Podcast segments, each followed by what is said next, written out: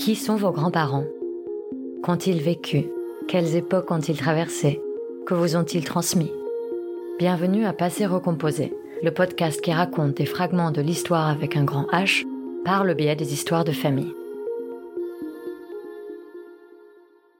Je vais donc raconter l'histoire de mes grands-parents maternels, mon grand-père euh, qui s'appelle Paul et ma grand-mère qui s'appelle Rosa. Il y avait Henri, mon grand-père, et Angèle, ma grand-mère. Henri était né en 1905, Angèle en 1908. Moi, je vais te parler de mes grands-parents maternels, c'est ceux que j'ai connus euh, le plus. De mes quatre grands-parents, je n'en ai connu qu'une, ma grand-mère paternelle, qui s'appelait Anna Carlotti, qui est née euh, le 10 décembre 1910 et euh, qui est née au Vietnam. Et ma grand-mère, c'est un phénomène. Je vais parler d'elle parce que c'est la seule que je connais bien et que ma grand-mère, c'est un peu comme euh, ma deuxième mère en fait. Elle est née au Cameroun en 1951. C'est pendant l'été 2010 que j'ai un peu commencé à consigner l'histoire familiale en demandant à ma grand-mère, Georgette, née en 1917, euh, de me raconter sa vie. Je suis Mélie et je vous invite à découvrir un autre passé, celui composé des fragments de vie transmis par nos grands-parents.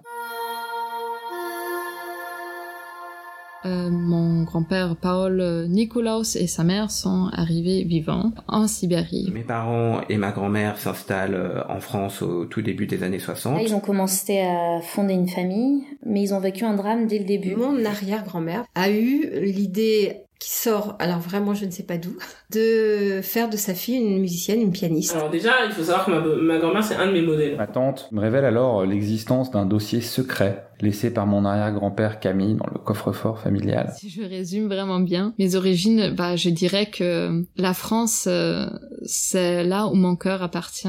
Peut-être la Russie ou l'Est, c'est là où mon âme se trouve, dans quelque chose de, de profond. Et l'Allemagne, c'est le pays de ma raison. Que quand on connaît euh, son passé, on est sans doute un peu plus en paix avec soi-même. Je me suis senti un peu emporté dans le tourbillon de l'histoire, hein, dans les pages euh, noires de l'histoire de, de, France, en me disant que sans doute que personne, peut-être, n'avait touché euh, cette feuille depuis la mort de mon arrière-grand-père 50 ans auparavant. Ces petites dames qu'on voit dans le métro avec leur caddie, euh, qui sortent de chez Tang Frère et euh, qui sont un peu euh, discrètes, on n'imagine pas toujours en fait tout ce qu'elles ont vécu. Généralement, ces femmes de cet âge ont traversé une voire plusieurs guerres. Et puis, euh, au fur et à mesure, elle a décliné de plus en plus. Elle va oublier, elle va avoir beaucoup peur parce qu'elle saura pas euh, où est-ce qu'elle est, donc elle va tout le temps te demander mais où est-ce que je suis et où est-ce qu'on va et qu'est-ce qu'on va faire ensuite? Quand on pense à une femme migrante africaine qui a un enfant à 15 ans, on ne pense pas à ma grand-mère parce qu'on a des clichés, on a souvent des clichés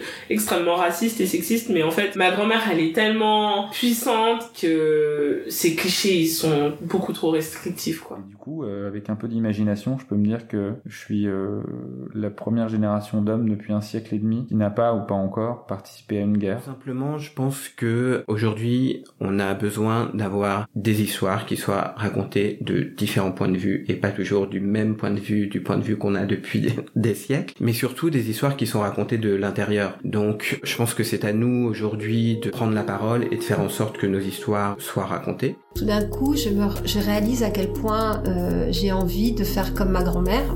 Ma grand-mère a fait tellement de trucs. J'ai l'impression qu'elle qu'elle était une personne libre.